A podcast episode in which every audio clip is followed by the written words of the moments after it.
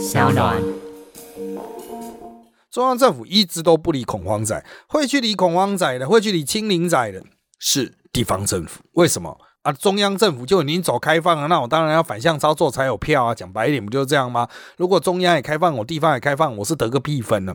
所以总是要演一下。可是演一阵子就会发现，你看停课停了两三周嘛，受不了啦，还是要赶快复课嘛啊啊！所以演也不会演太久了，他就是骗一些票。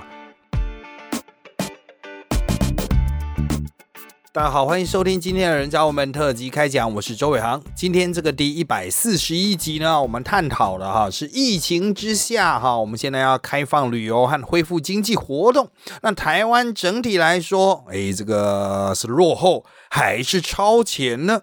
好的，为什么要讲到超前？那之前不就一直讲说没有超前部署，没有超前部署快筛，没有超前部署疫苗，没有超前部署啊！哎呀，这个什么防疫全面的挫败、落后、乱成一团。好了啊，那防疫之后总是要恢复社会运作吧？那我们要不要超前部署？好，那在超前部署的时候，你会不会觉得怪怪？啊，就像现在哈，已经很多人在要求说，什么时候可以出国旅行？赶快打开国门啊！这个自己的这个。呃，确诊者隔离七天呐，那个一般打三剂的都零加七的，所以赶快开国门呐，那个入境的哈就不要再隔离了。但是呢，也有人认为说，现在疫情这么严峻，你还放外面的人进来，要是带进了某些台湾目前没有的病毒株，又造成再次的大流行，那不就是没完没了了吗？好的，讲到这一点哈，当然这个。不是公说公有理，婆说婆有理啦，哈，是各有其理啊。但这其实是价值观的差异啦。不过政府总是有一些事情该做的，就是我不管你价值观是怎么样啦，哦，有一些事情是这个历史巨轮的。必然啊，这个不做的话，你一定会被历史的巨人给碾过的。所以，即便现在大家还在吵，哎呦，什么小孩死很多啦，到底死多少？死十个叫多还是少啊？这个一开始说死很多，后来说呃死十个，十个也很多啊。对那个家庭来说呢，小孩就是他唯一的小孩，这个话没有错了。但是呢，各位也可以同时听到。记者也在问啊，直接在疫情指挥中心的记者会上就问啊，就说什么时候要开放边境哦，什么时候要将入境的这个降到零啊？现在还是七天嘛，降到零这样子啊啊，要不要先降个三加四啊？啊，要不要直接降到零啦？三加四也不要啦啊！这个如果你进来这个机场 PCR 哎阴性，那就放进来；甚至机场 PCR 不要了，直接全面开放了，想来就来了。好。那我们目前哈，的确是有这个非常吊诡的状况。一边呢，像国民党啦，哈，像一些清零派啦，都还在那边哭说：“哎呀，小朋友死了啊，要死很多小朋友。”感觉起来就是要求要清零嘛，一封再封，一停再停嘛。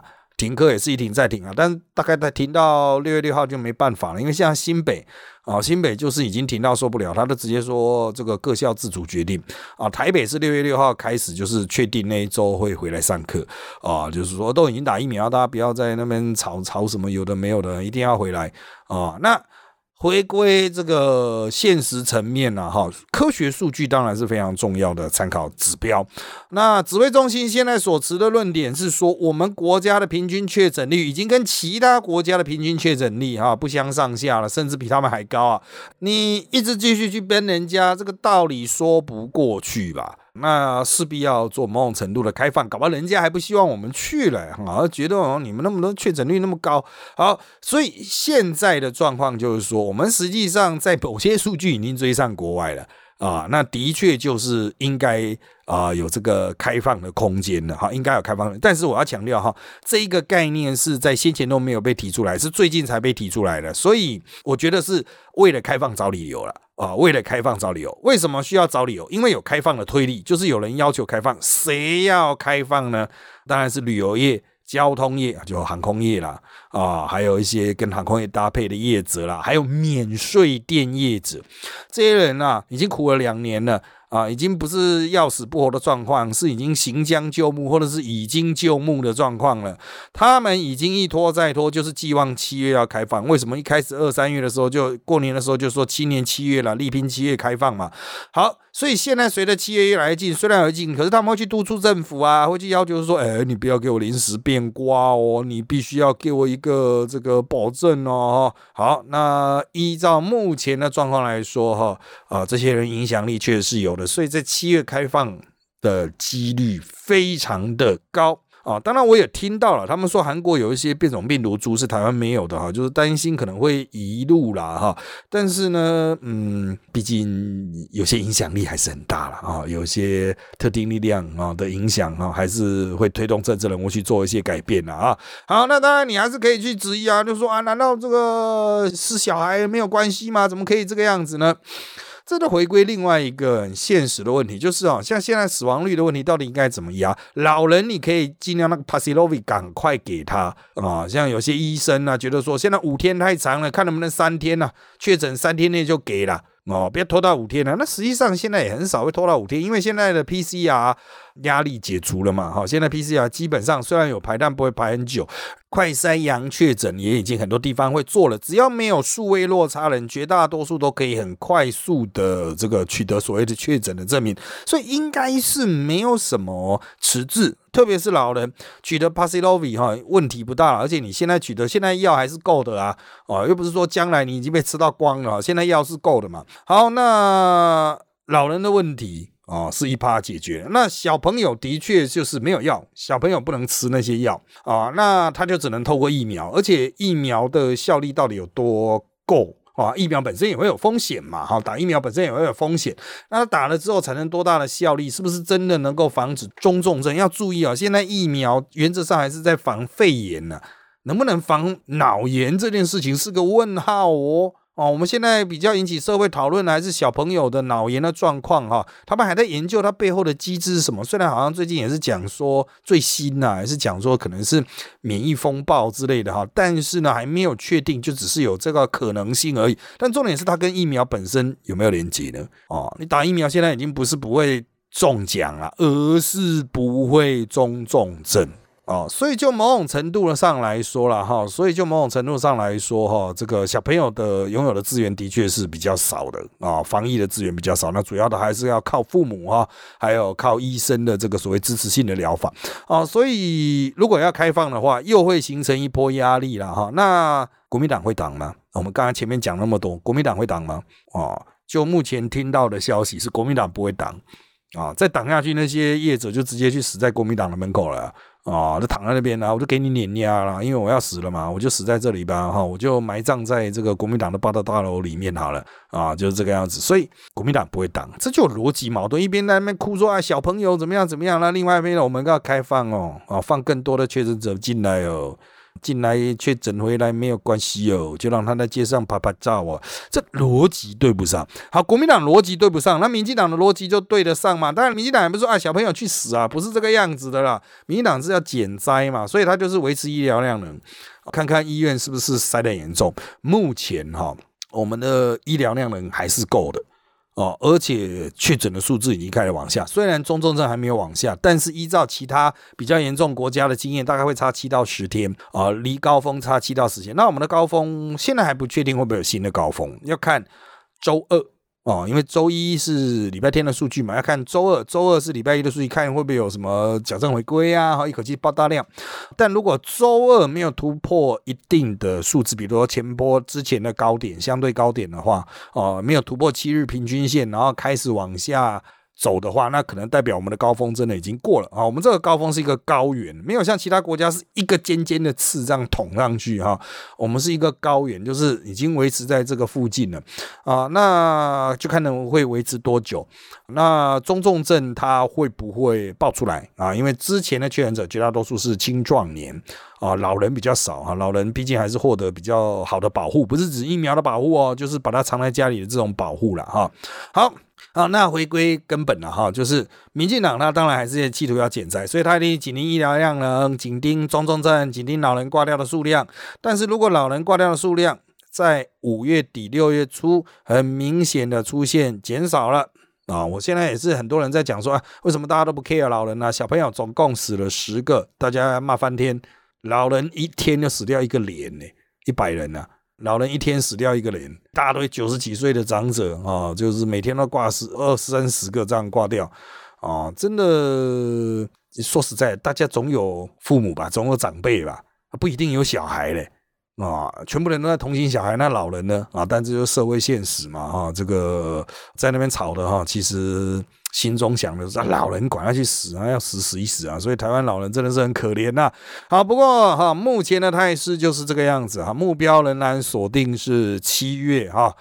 医疗量能 OK 就会完全开放。如果医疗量能提前很 OK 呢，感觉起来医护开始也没那么超啦啊，各地的那个专责病房啊、ICU 啊啊压力都减轻了，陆续减轻。那六月中、六月初可不可能呢？可能，但是就是一步到位还是逐渐下降。比如说，是不是要先压成三加四？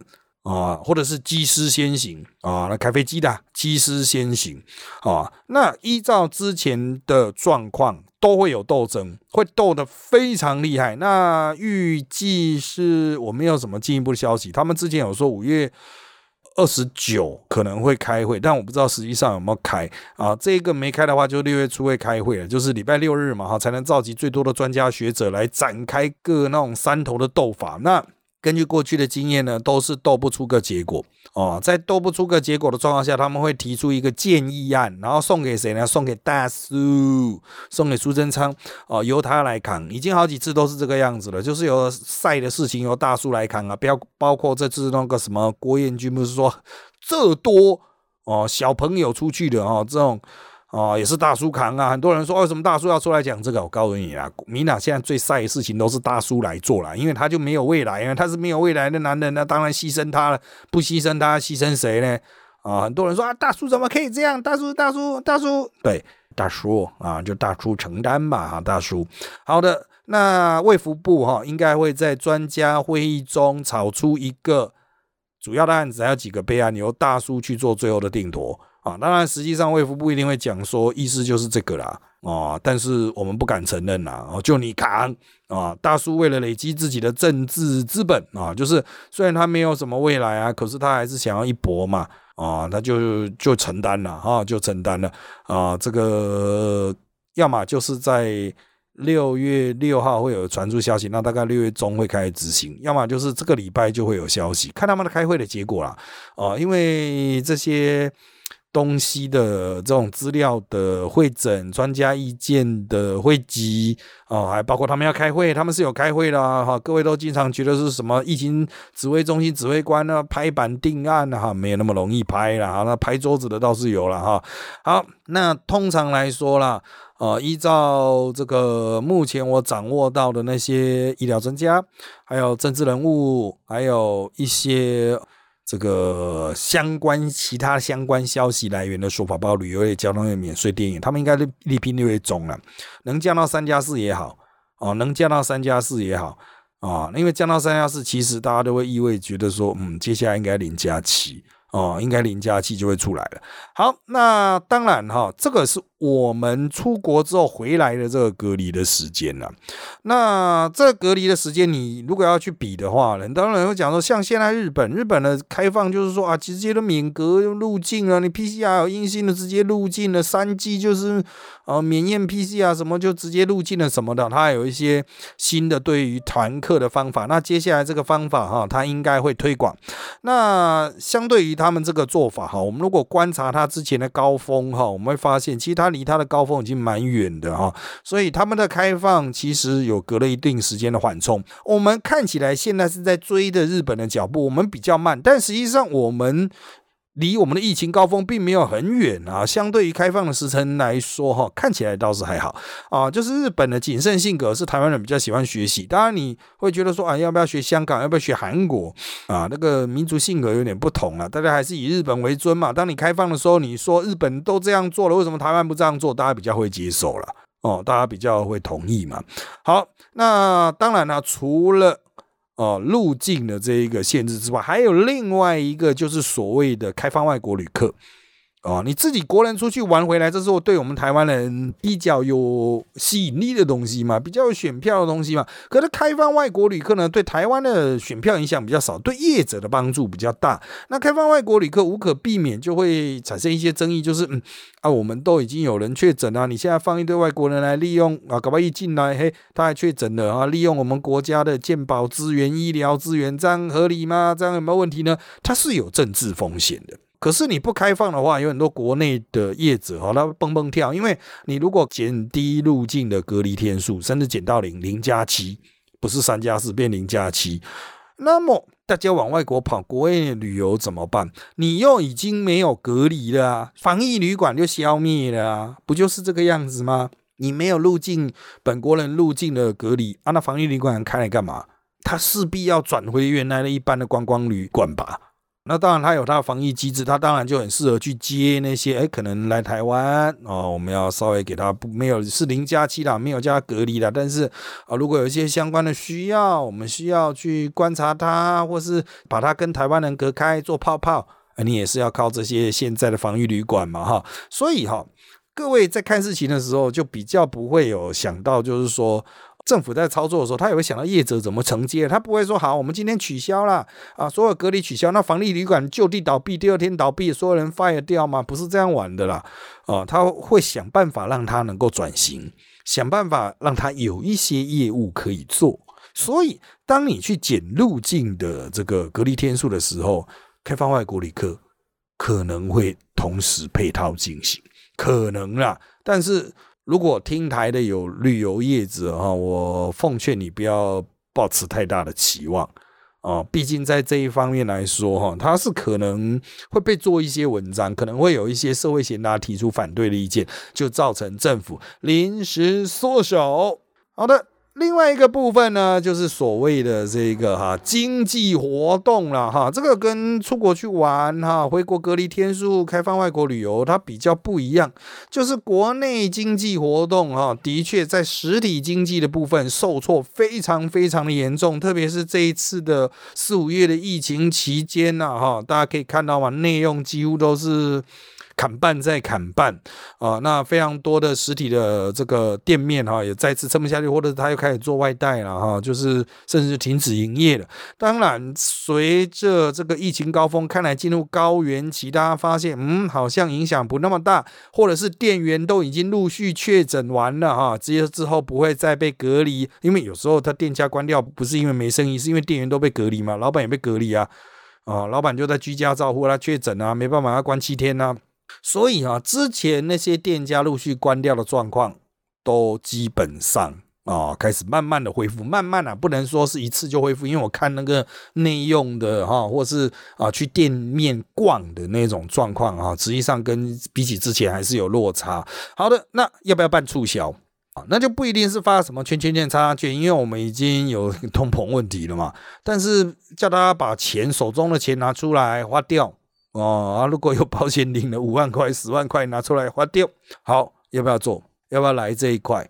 好，那理论上来说了哈，这个六月份的初期，政府可能还不太敢力推，但是六月底哦，甚至说七月，如果你拖到七月，就是非推不可。您都已经开放人家出国了，国内业者一定跳起来呀！人家都出国去玩，那我们去帮助日本恢复经济，那请问台湾呢？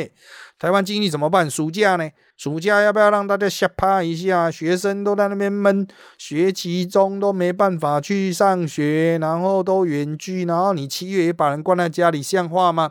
七月一定要推，暑假一定要推。那么往前推，六月底有没有可能推？有可能会有一些地方政府的大型活动都连出来。其实现在就有了啦，有些地方政府就已经在推一些旅游的活动了啊。可是现在大家还不太敢走，即使它的主打目标是确诊者哦，他主打的就是你已经确诊。后康复了哈啊，那这个人还没那么多了啊，那绝大多数的百姓还没有确诊嘛啊，所以地方政府应该会先行，他会先去推出一些风向球，然后呢，中央政府接下来在七月，我觉得六月底应该不会，七月应该就会去促成一些大规模的活动啊，并且鼓励这些活动，比如说政府首长会去出席，然后鼓励大家说大家一起来啊，你打三剂的你就放心的吃，放心的喝，放心的玩，好。当然，这样子的大型活动呢，你人跑出来，会不会可能再次出现疫情高峰？有可能，但是会不会像现在这么高？可能性较低哦，可能性较低。那因为我们台湾目前的确诊者的数量虽然是每天在下降，但是大概三到四天还是可以凑个一趴了。哦，我们就是以这个非常缓慢的速度去堆起我们的这个趴数。依照现在的状况来说，我们一路到六月底的时候，哈，看起来这个确诊者的数量应该已经加上三剂疫苗的比例，应该已经达成所谓的这个群体免疫了。哦，群体免疫了，所以到时候就算有大规模的活动，很多人出来拍拍照啊、吃饭啊、玩啊，人挤人，应该。啊，我要强调是应该啦，哈，应该不会有比现在还要严重的高峰，应该不会有比现在要严重的高峰。那么你会说，那长者呢？哈，这个。最近也很蛮多长者开始打疫苗，你可以发现那第一季的哈，那个第一季冲出来数量不见得是都是小朋友啊，有很多是大人哈。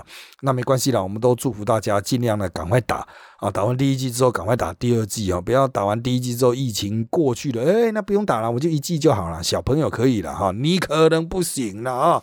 好，那我个人认为哈。我们在促成经济活动复苏上面，又比其他国家落后非常的远哦。与其是跟那个像日本比啊，你去跟欧洲比，那差更多啊。我们已经落后一年了，我们这不赶快去推起来，真的会完蛋。实体的消费如果没有再走，那真的哈，这个很多连带的，包括整个生产呐，哈，这些相关的产业也都会迟滞啊，这个。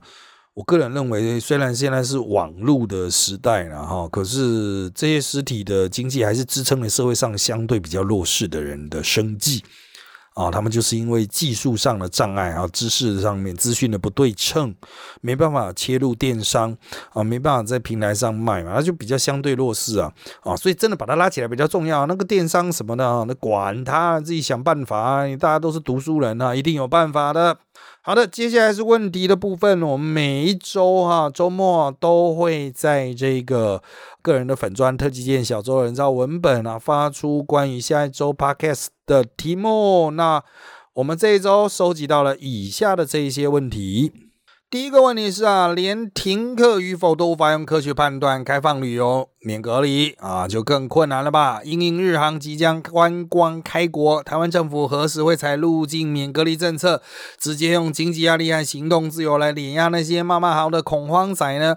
基本上啊，你再怎么恐慌，你都发现其实政府都不太，至少中央政府都不太鸟你啊。像现在停课都是地方政府自己决定的，中央政府早就已经说你们要上就上，中央政府是觉得没差。中央政府一直都不理恐慌仔，会去理恐慌仔的，会去理清零仔的，是地方政府。为什么？啊，中央政府就已经走开放了，那我当然要反向操作才有票啊！讲白一点，不就是这样吗？如果中央也开放，我地方也开放，我是得个屁分呢？所以总是要演一下。可是演一阵子就会发现，你看停课停了两三周嘛，受不了啦，还是要赶快复课嘛。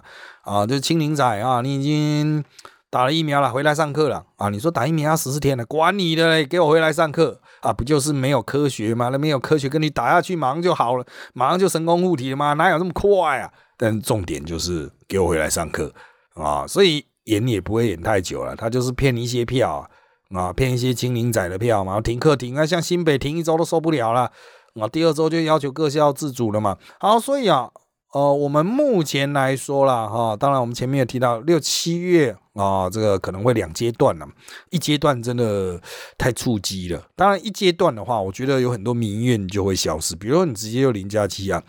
入境零假期啊，那种会出国跑跑照的，一定都超爽的，不是吗？只要有任何国家开放自由行，马上就跑了啊！现在有些国家已经就是开放了嘛，东南亚国家有，那这个东北亚的国家两个，日本、韩国哈。哦应该也会很快啊。他现在是讲说六月的时候的团客政策，但是我认为只要团客没什么太大的问题，应该他们也会很快的开放。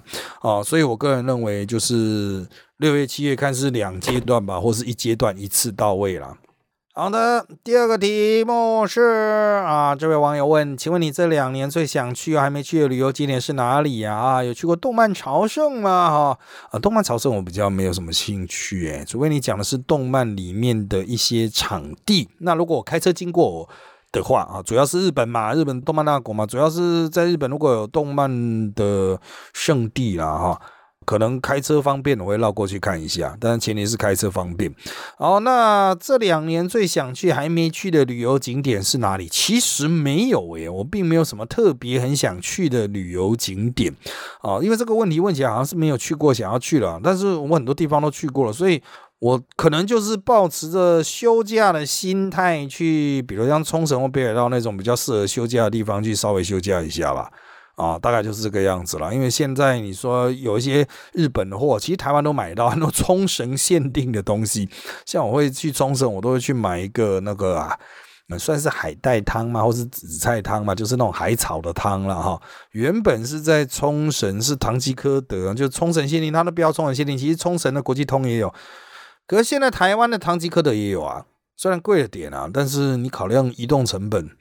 突然就觉得好像也没什么一定要去啊，非买不可的必要了。我个人是没有那么物欲，然后主要是追求休假。其实休假在台湾也可以休啊啊。好的，下面一题，他问的是啊，如果讲到经济活动啊，对制造业的影响不大嘛？制造业主要受到全球景气的冲击，我们现在面临全球通膨的这个状况下哈，再加上了很多人不太清楚通膨到底影响什么，就是他光买吃就已经买到没钱了，是要怎么去买你其他阿力不大的东西呀？哦，这就很现实啊！买十一就已经买到没钱了啊！当然一也是一个制造业了，但是你其他的那种三一产品，那势必就要往下压吧？啊，晶片需求就不会有那么大吧？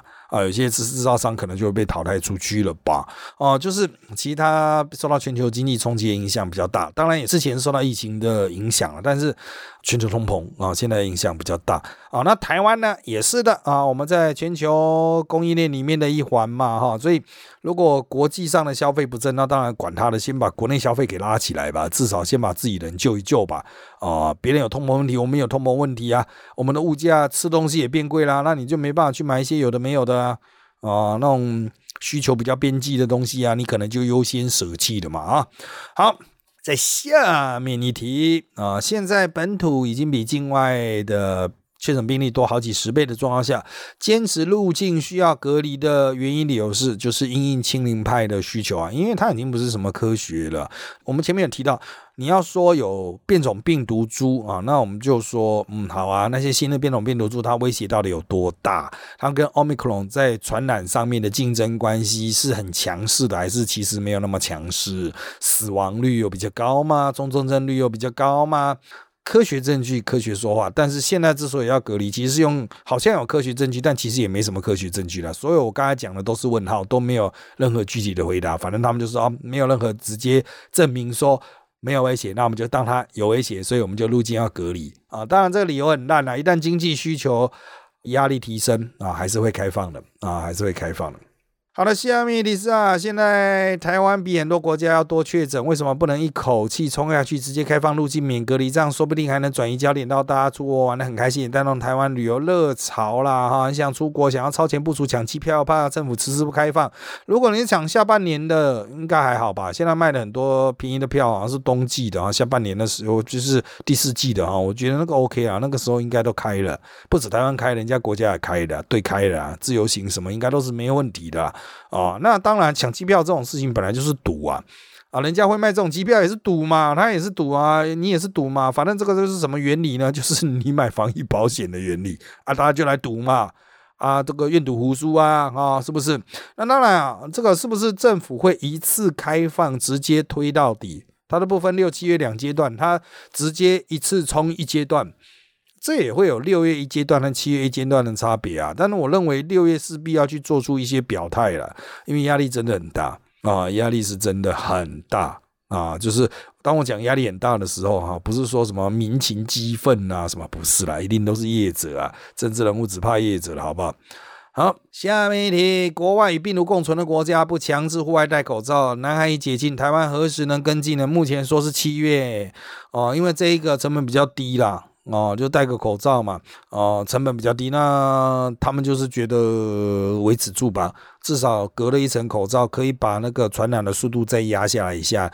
当然，到了七月的时候，为什么可以呢？就诚如我刚才讲嘛，经过整个六月之后，就算有国外一路的病例啊，那就算有一些。重新大流行，比如说我们搞一些大型的活动哈，造成传染了哈，应该都不会很高，应该这个峰值都不会比现在更高了啊，因为我们的疫苗往上拉，第三季往上拉，这样确诊者真的很多了，确诊者至少挡三个月嘛，哦，确诊一次差不多挡三个月，应该是可以挡得住了哈，哦，那三个月就从四月确诊的，大概可以顶到七月了。哦，所以原则上是 OK 的啊，原则上是 OK 的。到七月可以不用戴口罩，解除戴口罩的限制啊。好，那有可能提前吗？哦，我只能说有可能呢，就看政府怎么想。他可能优先去解除一些，比如室外开放空间哦，即使散步啊、逛街不强制戴啊，不强制戴。但室内啊，我觉得他可能会分阶段啊。哦，大众运输应该是最后最后解除的。那下面一题是：旅游者准备好相关防疫手段了吗？还是会出现一团乱？铁定会一团乱的。放心好了，铁定会一团乱啊！就是啊，有人进来了啦，哦，结果确诊了啦，哦，哪个国家观光客啊确诊了啦？那住到我家民宿啊确诊了，一定会一团乱嘛。民宿业者他哪会知道该怎么办呢？这个是交通部观光局要去思考的东西了，就是他要不要提前出一些缩帖哦，那或是一些参考的 SOP 了。但这个我认为应该做，但会不会做呢？我不知道诶，目前不知道有没有，可能要有记者哈专门去问看看，就是说，哎啊，你们有相关防疫手段的吗？但他们可能会说，我们要看指挥中心呢。如果指挥中心开放是零加七，请问他那个加七要怎么加啊？有症状要筛，你要提供给他快筛吗？这是真的大筛问啊！这目前看来哈，这个可能放牛吃草的几率是蛮高的。好的，下面一题，他问的是政府是否应该针对恐慌清零派再用点力宣传说明啊？陈总每次都牵毛但也说不要危言耸听，没有用，这些人会听信谣言，听信假消息啊！这个政府要不要混进这些团体啊？啊，找国安单位混进去反奸啊？这种，个人认为哈，就是事实是。最好的打脸，所以你一直传说很严重、很严重、很严重啊，最后面哎你自己得了发现，哎靠腰哎，我居然无症状，我咳两下，我流鼻涕。当然有些人喉咙很痛啊，但是啊三天好。我个人认为啦啊，这种事实只要越来越多，它会自然去消灭这种欺凌派，因为特别是你确诊之后啊，你无敌，你三季之后你无敌了，就不用隔了啊，你就会觉得说管他的，关我屁事啊！就是现在大家在诉求的小朋友，小朋友。啊，你知道现在少子化吧？那你知道现在的父母数量也没那么多吧？啊，那父母又有很多是读书人，哦，所以其实那种真正的超级恐慌派也没有那么多。我最近就听到哈，有一些，比如说新北啊，有一些可以由家长啊，哈，去跟校方啊，哈，去协商是不是啊要复课的啊？绝大多数都是复课的声音越来越大，哦，复课的声音越来越大。好的。那下面一题，最近日本开放台湾入境旅游免筛免隔，也不用出示接种证明，打高端人算是解套了吧？之后各国应该会陆续开放国际人，不管打什么疫苗了之后打高端数据不差，民党会用这个方法跟国民党提款吗？最近在找儿童死亡率跟快筛阳极给药的议题，国外的做法是怎样呢？CDC 在准备工程前有好好抄作业吗？好，这蛮多的问题耶。第一个，日本其实它的规定还蛮复杂，免筛免隔不用出示接种证明，它的很多的相关的规定。哦，其实没有那么简单，可能还是要稍微仔细研究一下。那高端是否解套呢？哦，我个人认为，最终还是要看它的这个 WHO 的出来的解盲的数据好不好，这个就一翻两瞪眼。就看他 WHO 的出来数据好不好？那当然，如果他是看两季不看三季，就比较尴尬哈。因为现在两季的哈，两季的保护力只剩十几趴呢。对 Omicron 啊，只剩十几趴哈。他们现在做出来一些研究，两季的保护力十几趴，三季好像到六十几趴吧。哦，就是其他 A G 的那一些哈，其他那种 B N T 啊、莫德纳。两季都是变得很弱啊，那高端呢？它达到这个标准吗？不知道哦。那当然，我们就祝福它了啊。好，那如果高端数据不错，三期最后其中的数据出来是 OK 的话，WHO 认证的话，那 OK 啊。那这个就虽然要卖到国外已经来不及了，不过民进党铁定会用这点把国民党干死。但如果他没过呢，国民党一定会在那边干死民进党啊！这就谁叫你要去这样单压其中一边呢？好，那炒儿童死亡率跟快筛阳机给药的议题，国外的做法是怎样呢？CDC 在准备工程前好好抄作业吗？无从可抄。日本在奥密克戎之前哈，他甚至我看九岁以下的男性啊，没有人死诶。在奥密克戎之前，三月以后才开始出现男性的死亡。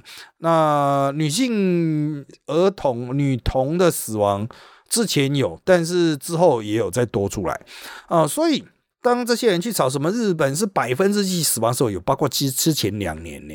啊，百万呢，才几个死亡哈，那是有包括之前两年。那你要不要看看最近？奥比可能我们是只看今年嘛，我们那些数据也是只抓今年。虽然之前两年没有儿童死亡哈，所以你要说抄作业怎么抄？哎，真的大在问的，对啊，怎么抄？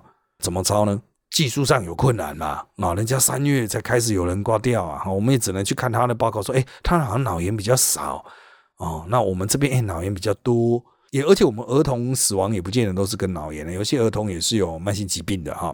好，那快三阳及给药的这件事情哈，这个我可以跟你讲了，药也是才刚有嘛，那这个药也是刚有，国外的做法也是，就是他们当然会有比较方便的给药的方式，比如说他们的点比较多了啊。那台湾呢，因为我们有健保体系啊，比较不一样。哦，我们有健保体系，你必须要在健保能够合啦。就是我们台湾真的是全世界最拥有最神奇的一个东西，叫做健保。很多东西都要围绕着这个东西，特别是药，那这个也牵涉到钱嘛，毕竟那个要两万多块啊，一定健保给付嘛啊。好，那所以你说要抄作业吗？无从可抄了。大家都觉得好像有东西放在那边，哎，人家共存呢，人家抄，人家老人超级大暴死，哎，请问你要怎么抄啊？抄他老人大暴死啊？这些人在讲说幼儿死亡率的时候，他们有去看欧洲系统的国家吗？哦，当然欧洲系统的国家的状况可能跟台湾会比较不一样，因为人种也比较不同嘛。我们才来有点奇怪，我们的免疫风暴为什么这么强？但是到底有多强？到现在几位脑炎过世的，相对于现在十岁以下、九岁以下、九岁以下确诊，我今天看好像已经十十六万吧，还是已经逼近二十万？我不知道了啊。这个反正数据十几万。四五六七八个都是人命，可是相对于十几万，请问他对我们呈现的科学意义是什么？对科学家来说能怎么做？对政府官员来说能怎么做？当你说每一个小朋友的命都很重要的时候，请你告诉我怎么做？这个小朋友看起来不太正常的时候，我们用最快速度把他塞到医院，这是应该的。可是怎么做？家长有办法判断吗？哦，我们政府有办法在那边盯着看吗？所有小朋友只要一确诊，我们都把他收治。盯着看吗？啊，有办法做到吗？哦，你在那边悲天悯人，你可以告诉我怎么做吗？全世界有国家能够做得到吗？啊，有时候是人种，他们就是会不会发病，我们就是会发这种病，怎么办呢？无从可抄啊！就算你想要去拟定政策，也只是透过之前的一些不幸案件，说，哎，怎么会没有车子送呢？没有医院收呢？哦，到底是哪个环节有问题？为什么会在急诊室外面等那么久？到底是哪个环节有问题？人命的牺牲，当然要尽人命，就是要尽量挽救。但如果有牺牲的话，就看哎哪边可以去精进了。这个没办法操作业啊，没有真的碰过很多事情是国外没有。啊，那我只能说了，讲这种比较实质面的，一般民众不爱听啊。一般民众就是要悲天悯人，哇，那个小朋友好可怜，怎么会这样？政府怎么会这样啦？对啊，那政府该怎么样？在你家前面准备一台救护车吗？驾驶旁边蹲在旁边抽烟啊啊！你有什么状况，我马上塞进去，人就运到医院去吗？啊，所有医生在那边啊，随时做洗好手，手套都戴好了，然后所有装备都戴好，在那边等你来吗？啊，有办法做到吗？这个现实是很残酷的啦。哦，我们当然希望能够做好，把所有的死亡率压到最低，把所有的不幸减到最少，把所有搞不清楚状况的家伙都赶快教会，让他搞得清状况。但是技术上、时间上、成本上不会干单。如果想对政治议题提出指教啊，我的建议很简单，告诉我你的解决方案是什么。好的。下面议题是慢慢开放依然是现在的大方针吗？成了我刚才讲的哈，就两派，就是一一步到位会两阶段。我个人感觉他们的现在的声势比较强一点。好，那这个古埃那边哈，下面一题啊，就古埃那边有提到这个开放空间还要戴口罩的政策，有点无言了哈。当然，嗯，你可能很在意戴口罩了，不过其实在我所听到的一些政策宣达，哈，成了我刚才前面讲的那些。部分之外，我补一点啊，就是好像没什么官员觉得要取消戴口罩，诶，就是这个议题没有被丢出来了。这记者有问啊，然后他就只是说我们戴口罩演到五月底，戴口罩演到六月底啊，七月再看要不要开这样子。他们就是讲这样子的话了啊，他们也不是说什么时候就要取消，就是这个议题并没有成为一个官员会讨论的议题吧？应该这样讲啊。虽然很多人觉得说戴口罩很热很麻烦哦，但是啊，它就不是个议题啊啊，要有人去提案啊，进入讨论才行啊。啊，当然，也许我这样讲了，也许很快就会有一些结论出来了。有人听到就说怎么这个不是议题呢？这当然是个议题呀。嗯，好。下面一题是啊啊，这个到底是出国容易确诊，还是留在国内容易确诊呢？韩国开放回国免隔离的时刻，正是单日六十二万人的确诊时间呐哈。应该是说了，韩国也不是这么精准的，他就是在疫情飙起来的时候，发现说，嗯，那之前的这种围堵策略已经失败，那我们就不要把资源浪费在这个回国隔离了。边境啊，不要把资源浪费在边境了，我们直接在本土这个去做那个减灾了哈。那台湾现在呢，就是啊，演给亲邻派看了哈，演给亲邻派，总是要让亲邻派心中有一个依靠没啊。那当然你会说，民进党干嘛屌亲邻派呢啊？不是说国民党、民众党在玩亲邻派吗？就让把这个东西交给他们去处理了。理论上就是一念之隔，一念之别哈。当民进党转念的时候，就的确会改变了。好。下面一题啊，有日本哪时候开放自由行旅客的消息吗？好，这个日本呢，它大概每一个阶段都会隔一个月，所以应该是七月吧。目前是用推估的啦，也没有他们内部的消息啊，就是可以跟团客隔一个月啊。那 CDC 将肺炎降级为第四类传染病的条件为何？是不是降级就等于完全开放了呢？当然，这个要他们开会决定，要他们开会决定。那这样你是不是等于完全开放？应该是说，现在非常多的限制就会消失了，但是对于疾病的一些。对峙的那个措施啊，还是会有啦，啊，就是有一些预算啊，有一些做法啊，还是会继续啦。就是如果降到第四类，最具体的大概就是不会告诉你确诊有多少啊，就是类流感 的那种感觉了哈。好的。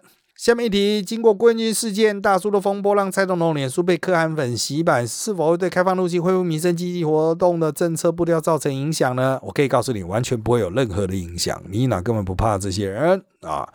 好，在下面一题：世界经济的影响受到乌俄战争的影响，通膨啊、油价的问题啦，哈，加上中国上海的风控啊，主要经济市场啊是不小的跌幅。啊，那当然也是世界要重新洗牌了，各国都在确保必要技术产业。啊。那说台湾落后应该是没什么问题啊，说台湾在这方面比较落后，但是。这种不可能都是笨蛋，连这都无法理解。那之所以不开放理由，八成不是他们公开声声的防止其他变异株。那真正的问题是什么呢？啊，台湾医疗能量的耗尽，或者是选举的操作，或真的乱成一团。台湾医疗能量的耗尽是不至于的，他们就是不断的去把这个疫情啊，用各种的这种工位手段去把它稍微压一点，有开的地方也有压的地方。然后他看那个中重症的数治，哦，会不会对医疗资源吃掉太多？那目前看来，哈。哦，之前前面上个月担心的，四月份担心的，在五月份都至少五月现在撑到最后了嘛，看起来 OK，还没有爆哦，都没有爆啊。那么医护当然会抱怨他们的这个劳动过量什么，但其实真的是钱的问题。你有很多的钱就可以请很多的人，那为什么基层医院没有很多的钱？因为健保不给很多的钱，医院的大佬们又把所有的钱拿走一大半，所以基层就没有任何的钱啊，没有没有那么多的钱啊，所以问题就是上面抠啊，中间有剥削啊，所以你要讲说跟防疫政策哈，你只能说是。这个叫业力爆发吧？哦，这个台湾的医疗权的不彰哈，一直都是长期问题啊，不是这三个月啊，这三年五年来一直都有类似的问题嘛。健保不断的在克扣啊，啊发钱不断的在小气啊，发上去然后又被医院劫走啊。好，那另外一点就是选举操作嘛，是不是因为这样子哈就不开放，不赶快冲刺啊？就是其实。基本上就是减灾这件事情哈，就是在迈向迈向完全共存之前，先把疫情的高峰压的平一点，截面积一样啊，就是它那个坡的截面积一样，那把它压的平一点，那当然医疗能量都不会耗尽了。那现在看起来是感觉了哈，就我个人的感觉是医疗的能量有把它冲出来之后。就没有那么样的压力了，所以接下来哈，如果我们的那个坡真的已经下去，确诊的坡已经下去，那就可能开放边境，死亡的坡又再下去的话，啊，我跟各位讲是七日线哈，七日平均线，死亡的坡就确诊的坡下去七天之后，七到十天之后，死亡的坡应该要下去啊。如果死亡的坡也下去的话，啊，真的就是啊过高峰了啊，过高峰就是开放的时间点了。啊，过高峰就是开放的时间点了啊。好的，当然了，你要说是不是乱成一团啊？因为滚动式调整啊，人都口杂，很多人说，哎，指挥中心怎么没有一个统一的方法？不可能啊，全部都是医疗大佬，你要他们组成一个像军队一样，真正的军队都没办法了。白色巨塔你是没看过吗？各门各派要敲出一个结论，阿弥陀佛啊，所以又回归了啊。为什么要大叔出来扛呢？不给他扛，谁要扛啊？好的，因为时间关系，我们今天节目就到这一边了。谢谢大家收听本集的人找我们特辑开讲。现在各大 podcast 收听平台如上 A P P、Apple Podcast 和 Spotify 都可以听到我们节目，欢迎大家订阅、留言给我们五